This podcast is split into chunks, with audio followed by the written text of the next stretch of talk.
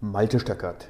Ich bin Geschäftsführer, Interim Manager, Problem Solver und Change Agent.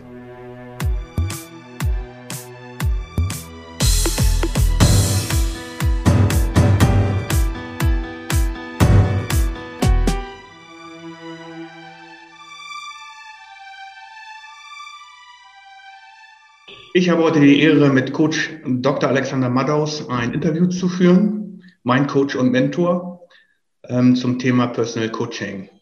Ähm, ich habe ein paar Fragen vorbereitet und die würde ich jetzt einfach stellen. Lieber Alexander, wie würdest du das Coaching am besten beschreiben, das du gibst? Lieber Malte, das fängt gut an. Wie würde ich das beschreiben? Ähm, es ist eine Reise zu sich selbst für jeden Mann zuerst einmal. Also es beinhaltet sehr, beinhaltet sehr viele Strukturen und Strategien und Prozesse natürlich, damit wir ein Framework haben, in dem wir uns bewegen können, weil Menschen ohne solche Frameworks einfach nicht gut zurechtkommen. Ganz egal, in welchem Lebensbereich. War schon immer so, wird immer so sein. Aber das ist rein nur der technische Aspekt. Das wirklich Wichtige an diesem Coaching ist tatsächlich, ähm, Männern zu zeigen, wie sie zu sich selber finden, denn das ist in unserer Gesellschaft praktisch komplett verloren gegangen. Diese, dieses Bewusstsein überhaupt dafür, wer bin ich denn eigentlich, was, was für eine Rolle spiele ich hier. Ein Mann ist ein Produzent in unserer Gesellschaft, ist ein Geldautomat. Macht Arbeit, bringt Geld nach Hause und dafür bekommt er alles andere. Und alle spüren, dass das nicht die Wahrheit ist. Und das Coaching dreht sich letztlich darum, einem Mann zu zeigen, wer er wirklich ist, was er wirklich will und warum jetzt Sinn macht, rauszugehen und Geld zu verdienen. Sehr gut. Du hast es schon angesprochen, bei deinem Konzept geht es immer wieder um die Wahrheit, beziehungsweise du sagst, hör auf zu lügen. Was meinst du damit? Damit meine ich zuallererst, damit aufzuhören, sich selbst zu belügen. Also diese ganzen Dinge, die sich Menschen typischerweise erzählen, was, was sie wollen und was sie mal tun werden und was alles passieren soll. Und ich habe das ja ganz genauso gemacht, jahrzehntelang. Und es waren alles Dinge, von denen ich glaubte, dass das richtig ist, wenn ich die so will, wenn ich die so behaupte, wenn ich sage, ich will das tun, wenn ich meine Karriere in der Medizin weiter nach vorne treibe und sage, ich will die nächste Spezialisierung machen. Ähm, wollte ich gar nicht, habe ich trotzdem gemacht. Warum? Weil das eben so ist. Und das sind diese ganzen Lügen, die wir uns selber erzählen. Und darauf basierend natürlich auch das, was wir allen anderen erzählen da draußen, uns gar nicht mehr mitbekommen. Und in diesem Zusammenhang, warum glaubst du, ist das Thema Wahrheit in Deutschland so schwierig zu behandeln? Weil die Wahrheit nun mal nicht so schön klingt und sie ist politisch meistens nicht korrekt. Und wir leben in einer Gesellschaft, in der wir alle gelernt haben, wir müssen uns so verhalten, dass wir möglichst wenig anecken. Das heißt, ich sage dir also das, wovon ich glaube, dass du es A verkraften kannst und B du es nicht zu negativ aufnehmen wirst. Also ich muss auf meine Art und Weise achten, ich muss darauf achten, wie ich meine Worte wähle, was ich dir überhaupt übertragen kann und dadurch kann ich dir wahrscheinlich 95 Prozent der notwendigen Informationen nicht übertragen, weil sie dir nicht gefallen werden. So wie mir 95 Prozent meiner Informationen regelmäßig nicht gefallen. Aber ich brauche sie, sonst bin ich nicht handlungsfähig. Okay. Du behandelst vier Domains, ähm, Body Balance, Being und Business in deinem ganzheitlichen Coaching. Warum denkst du, muss es diese vier Bereiche geben? Also es sind vier, weil sie sich bewährt haben. Man kann wahrscheinlich auch acht draus machen oder 25. Ähm, ein grundlegendes Konzept im Coaching ist Vereinfachung. Wir wollen alles so simpel wie möglich halten. Das zweite Konzept ist, es gibt unterschiedliche Lebensbereiche, in denen sich ein Mensch bewegt und die müssen alle funktionieren, nicht nur einer oder zwei. Und um das Ganze greifbar zu machen und um auch sinnvolle Strategien und Strukturen in jedem Einzelnen etablieren zu können, ist die Entscheidung darauf gefallen, vier Bereiche, vier Domains zu kreieren, die, glaube ich, für alle sehr gut greifbar sind und die auch sehr klar machen, okay, was gibt es da eigentlich wirklich zu tun und wie greift es am Schluss ineinander. Wenn du dir die Situation der kleinen und mittelständischen Unternehmen heute in Deutschland anschaust, was siehst du als die großen Herausforderungen an? Also die allergrößte Herausforderung ist das Thema Führung, Leadership. Also wirklich Anführer. Ich mag das, das deutsche Wort ist schon wieder schwierig, ne? Sind wir schon wieder bei der Political Correctness. Deswegen brauche ich gerne das Wort Leader, weil wir so eine schlechte Geschichte mit Führern haben. Es funktioniert einfach nicht gut. Wir brauchen, wir brauchen Anführer. Wir brauchen Männer, die in der Lage sind, andere zu inspirieren. Nicht dieser ganze Motivationskram, nicht dieser ganze Direktionskram, sondern wir brauchen Menschen, die andere inspirieren und sie auf Reisen mitnehmen. Und dadurch bekommen sie dann auch die richtigen Menschen an Bord, die da mitfahren wollen, auf gut Deutsch. Und das lernen wir in dieser Gesellschaft nicht. Wir lernen es von klein auf nicht, wie sowas funktioniert, sondern wir lernen Befehlsketten kennen. Das geht im Kindergarten los, geht in der Schule weiter. Es gibt immer einen, der sagt, was zu tun ist und die anderen tun das dann. Und das ist Führung. Und du beobachtest es selber auch in der großen Diskussion da draußen. Es funktioniert nicht. Und alle suchen verzweifelt danach, was müssen wir denn jetzt machen? Brauchen wir eine neue Feedback-Kultur? Brauchen wir jetzt was Agiles irgendwie? Brauchen wir New Work? Was ist das alles? Wie funktioniert das? Wie, wie, was muss ich jetzt machen? Und das große Problem daran ist, das wird alles als Technik wahrgenommen. Also ich muss eine Technik anwenden, dann wird es funktionieren. Und genau hier schließt sich der Kreis. Ich muss zuerst wissen, wer ich bin, damit ich mich selber führen kann. Und dann kann ich losgehen und andere führen. Und das ist nicht nur das Problem der kleinen mittelständischen Unternehmen, das ist das Problem der Menschen, nicht nur in Deutschland. Also ich habe Erfahrung gemacht, praktisch weltweit in den letzten Jahren. Und es ist überall das Gleiche, es ist diese Verlorenheit zu wissen, wer bin ich, was soll das, wo geht es hin, wieso machen wir das überhaupt zusammen? Naja, und dann wird so das klassische, ich bezahle dir Geld, du machst, was ich dir sage draus. Und es funktioniert nicht besonders gut. Und da drin haben wir eben zusätzlich dieses ganz große Problem, dass die Unternehmer, also ich rede immer von Männern, weil ich Männer verstehe, ihre Rolle nicht wirklich verstehen. Die wollen so viel tun und wissen nicht, wie sie es tun sollen, weil sie sich selber nicht vertrauen, weil sie nie gesehen haben, was sie tatsächlich leisten können. Und dann kommt so eine ganz kleine Schnittmenge am Schluss dabei raus, in der dieses Unternehmertum stattfindet momentan. Sehr technisch. Du hast schon jetzt sehr viel darüber gesagt, was nicht funktioniert. Aber wie kann ich denn als Unternehmer diesen Herausforderungen echt entgegentreten? Was würdest du sagen? Wie, wie funktioniert das? zuerst mal meine Fakten knallhart auf den Tisch bringen. Das ist die Sache mit der Wahrheit, da fängt es an. Ich muss einfach wirklich mal vor mir selber ausbreiten, was ist denn wirklich los? Was ist denn in meinem Leben los? Was ist zu Hause los? Was ist in meinem Unternehmen los? Was funktioniert denn wirklich? Und da gibt es Dinge, die funktionieren überall, immer die muss ich kennen, die muss ich verstehen, damit ich weiß, warum funktionieren die, was kann ich damit machen. Und ich muss einfach mal gucken, okay, wo erzähle ich mir nur die Geschichte, das wird schon irgendwann oder wir müssen nur durchhalten oder das kriegen wir irgendwie hin. Also Fakten sind die Basis. Ohne Fakten kann ich nirgendwo hingehen. Und das tut halt weh. Deswegen möchte es keiner machen. Du hattest eben schon auf die Technik äh, ja abgehoben, dass das von uns sehr technisch alles betrachtet wird. Aber was wären denn geeignete Tools und Methoden, die Unternehmen am besten helfen zu erkennen, dass sie in einer persönlichen oder in einer geschäftlichen Krise stecken? Austausch mit anderen. Also ohne Spiegel. Ja, ohne Spiegel schaffe ich es nicht. Ich muss irgendwo sehen können, ich muss mich reflektieren können. Wir sind naturgemäß als Menschen alle auf mindestens einem Auge blind. Wir können das alles nicht sehen. Das ist nicht böse, das ist normal. Das heißt, ich muss jemanden haben, der mir sagt, hey, no, ist nicht real, was du dir da erzählst. Ich sehe von außen Folgendes. Und hier sind wir beim Problem der Kommunikation. Das wird mir dann nicht gefallen. Also möchte ich dir wahrscheinlich nicht zuhören.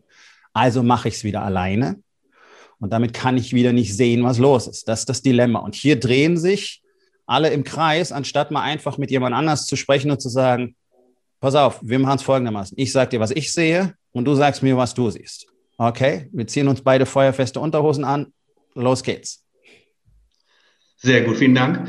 Ähm, du hattest es eben auch schon angesprochen und ich habe das auch für mich hier in der Vorbereitung notiert. Bei dir geht es ja auch immer wieder um Leadership, ein merkwürdiger Begriff in unserer deutschen Sprache. Ja. Und äh, was meinst du damit? Kannst du da vielleicht nochmal drauf abheben? Ja, es gibt so eine schöne mh, hm, Definition. Leadership bezeichnet die Gesamtheit der Führungsqualität. Sagt irgendwie so gar nichts. Also für mich bedeutet Leadership in erster Linie zu gewinnen mit einem Team um jeden Preis. Um das tun zu können, muss ich mich um mein Team kümmern. Also Leadership heißt für mich in erster Linie Fürsorge. Der, der führt, tut das, um sich um die anderen zu kümmern, um dafür zu sorgen, dass die zusammen möglichst erfolgreich sein können. Was im Gegenzug den Erfolg der Mission, sprich des Leaders, bedingt. Also das ist jetzt keine Selbstlosigkeit, sollte aber mit Selbstlosigkeit zu einem gewissen Grad beginnen. Also ich investiere zuerst in die anderen. Ich kümmere mich darum, dass die wissen, worum es geht, dass die miteinander gut harmonieren. Das ist auch meine Aufgabe, das so auszuwählen, das Team wirklich aufzustellen, denen zu zeigen, wohin es geht, warum das so ist und mich immer wieder darum zu kümmern, was braucht ihr? Was braucht ihr als nächstes? Was muss passieren? Wie können wir das zusammen schaffen? Was kann ich für euch tun? Das sind die Fragen, die ein Leader stellen muss, nicht andersrum. Und das dann werden die nämlich das tun, was ich möchte. Also sprich, sich um meine Kunden kümmern, Fulfillment, Service, exzellent abliefern. Also ich muss mein Team zuerst lieben. Das ist das Wichtigste. Das heißt, das geht ja weit über Teambuilding-Maßnahmen oder äh, um Teamfähigkeit hinaus, richtig? Ja, absolut, natürlich. Das sind, das sind auch wieder Techniken. Das mag alles seinen Platz haben zu, einem gewiss, zu einer gewissen Zeit. Aber das alleine ist ja, es bildet kein Team. Ein Team sind ja nicht Menschen, die zusammenarbeiten. Ein Team sind Menschen, die aufeinander achten und die füreinander da sind. In diesem Zusammenhang sagst du auch immer wieder, The King eats first.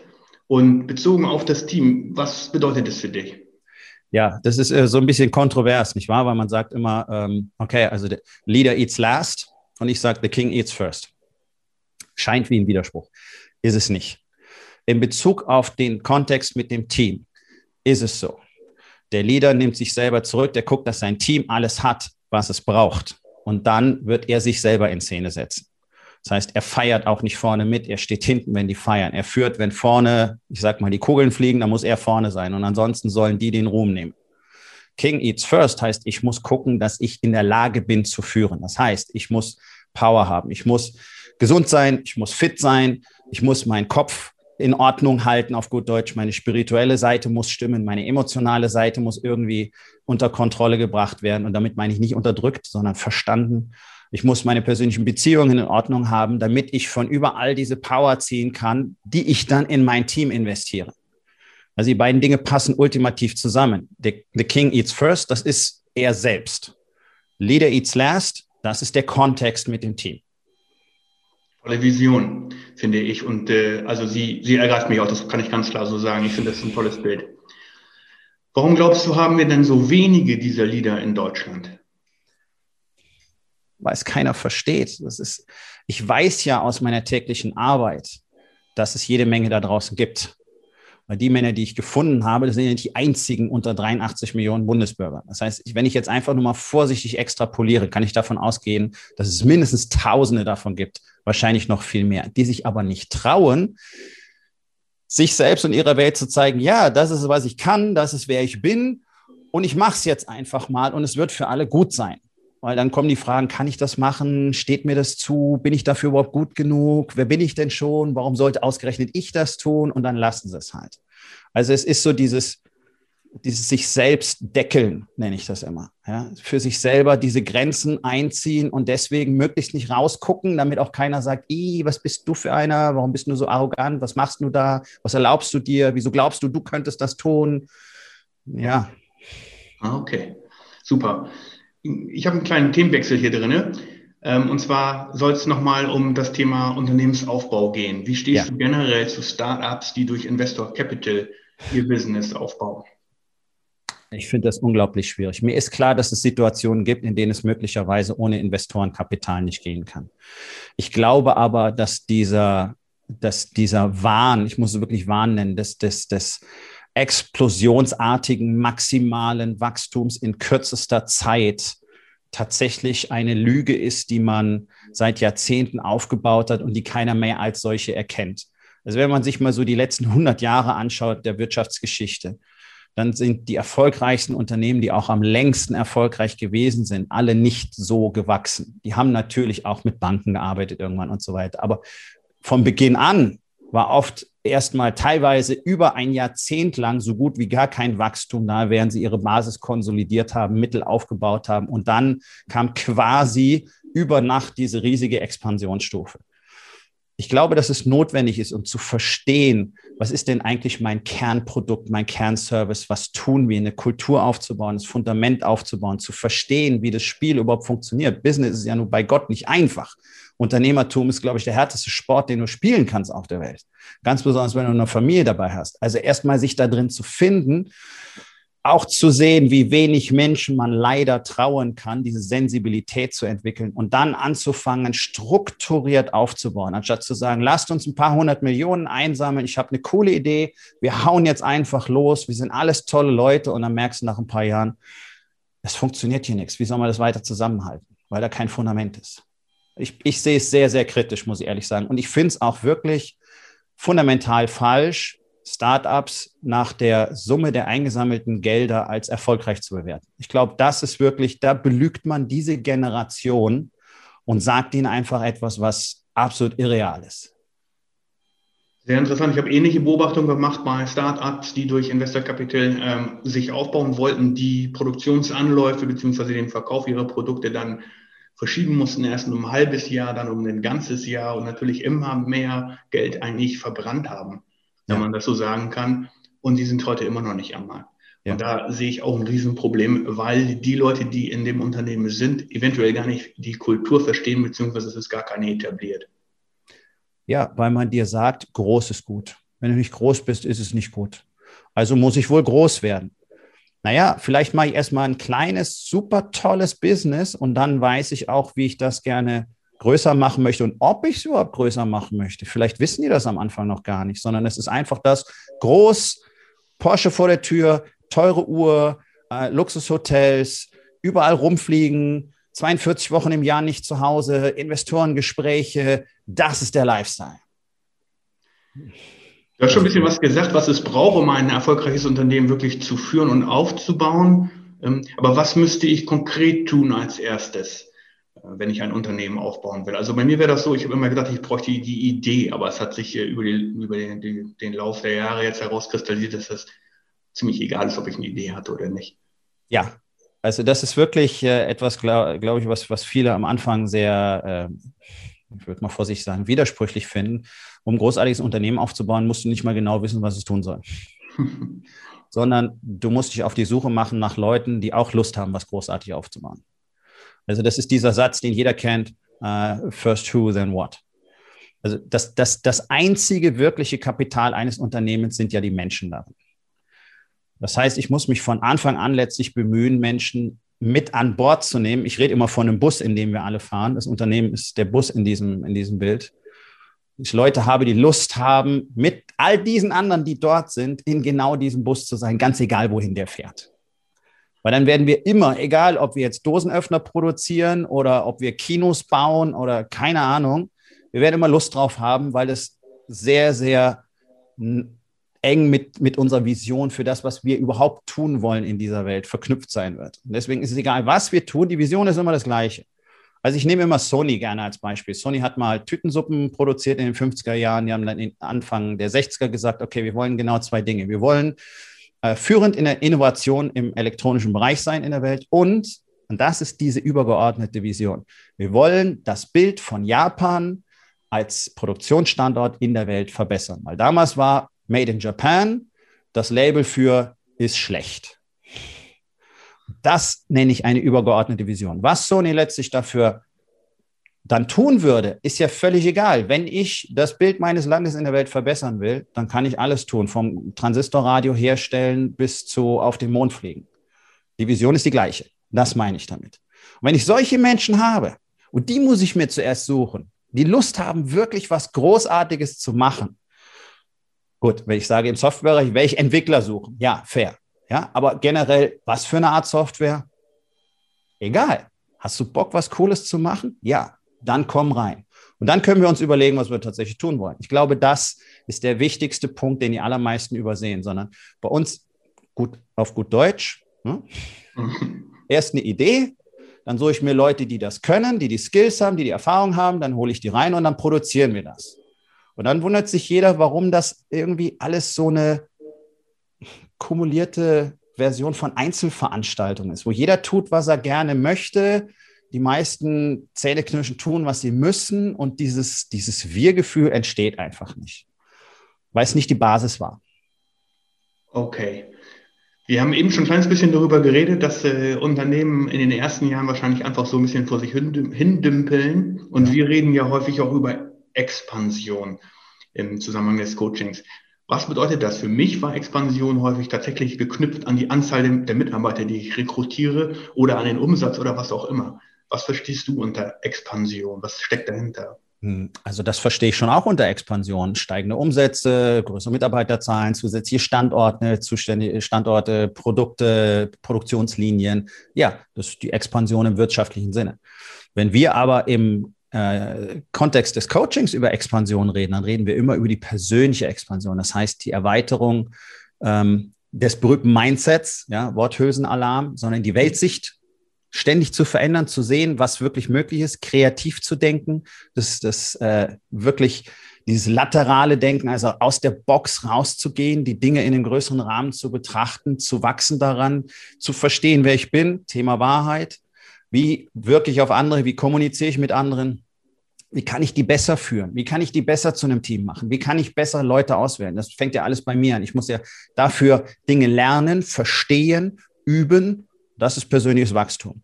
Und dann projiziert sich das automatisch nach außen und dann sind wir bei Umsätzen, Mitarbeitern, Produktionsstätten etc. pp.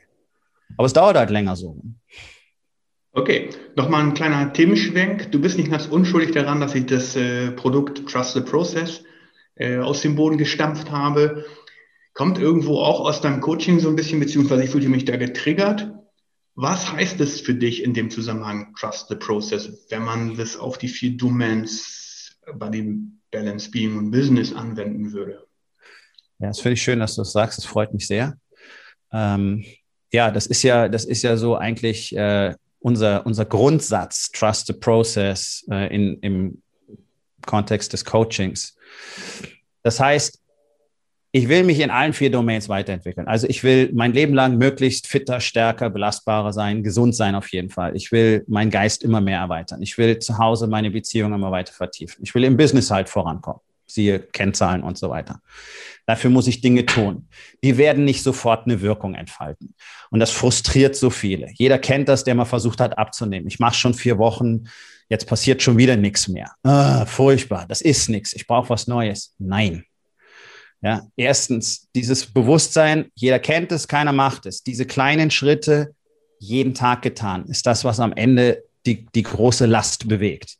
Dann, dass man in den kleinen Schritten natürlich nicht ständig eine signifikante Veränderung sieht, ist einfach normal. Dafür ist einfach unser, ja, wenn man so will, unser Instrument nicht hochauflösend genug. Dann reden Menschen gleich von einem Plateau. Nein, das ist langsames Wachstum. Das fühlt sich an wie ein Plateau. Trust the process bedeutet nichts anderes als mach weiter, es wird passieren. Ist das die berühmte Struktur, über die wir immer wieder reden? Die Struktur brauchen wir, um das zu tun. Ja, die kleinen Schritte sind, wenn du so willst, das erste Element. Wir haben in jedem Lebensbereich feste Routinen, die wir jeden Tag tun. Wir haben was für unseren Kopf, mit dem wir jeden Tag arbeiten. Das nennen wir den Stack. Ähm, wir haben Tool für die Woche, Nachbereitung, Vorbereitung. Wir haben tägliche Strukturen, wir haben wöchentliche, monatliche, quartalsweise Strukturen. All das greift ineinander. Und all das unter dem Dach von Trust the Process. Weil wenn ich all diese Dinge tue, immer wieder und immer wieder und immer wieder und drehe mich nach einem Jahr mal um und gucke zurück, dann sehe ich, oh mein Gott, was ist hier passiert? Was würdest du mir raten in Bezug auf mein Produkt Trust the Process als nächstes zu tun? Mein Produkt bezieht sich ja wirklich auf die Schaffung, auf die Implementation von Prozessen oder wenn welche vorhanden sind, sie sinnvoll zu verknüpfen und dort Verbesserungen vorzunehmen. Was wäre dein Ratschlag an mich? Verkaufst an alle Unternehmer, wenn es geht. jeder braucht das. Sehr gut, vielen Dank. Ganz herzlichen Dank für das Interview. Gibt es hier an der Stelle noch etwas, was du innerhalb dieser Episode unbedingt loswerden möchtest?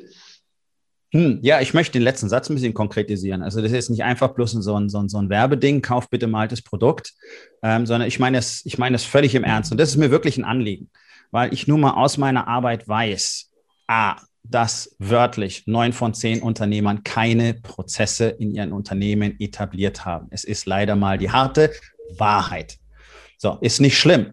Ist nur schlimm, wenn es so bleibt. Jeder weiß, er muss es tun. Ja, das ist ätzend. Ja, das ist viel Arbeit. Du musst dich hinsetzen, die Leute müssen dir das Material liefern, dann musst du drüber gucken, die Prozesse müssen in Form gegossen werden, müssen verschriftlicht werden oder du machst internes Videoportal draus, das ist egal, aber es muss da sein, du musst es haben, damit endlich mal die Dinge richtig, richtig Zug kriegen. Macht keiner. Selbst wenn du weißt, du musst es machen. machst es nicht. Also braucht jeder von uns dabei Hilfe. Ich habe mir damals Hilfe geholt, um Prozesse zu etablieren. Leute, tut euch selber einen Gefallen, das ist mein voller Ernst. Sucht euch jemanden, der euch dabei hilft, wie man sinnvoll in einer überschaubaren Zeit wirklich gut, gut und gute Prozesse installiert. Und ich weiß halt aus meiner, aus meiner Arbeit mit dir, lieber Malte, über jetzt über zwei Jahre, dass du das kannst. Ganz herzlichen Dank. Wie gesagt, nochmal ganz herzlichen Dank auch für das Interview. Ähm, eine Ehre. Vielen Dank. Ich danke dir. Wenn dir diese Folge gefallen hat, dann hinterlass mir doch eine Bewertung auf Apple oder Spotify. Ich freue mich auf das nächste Mal.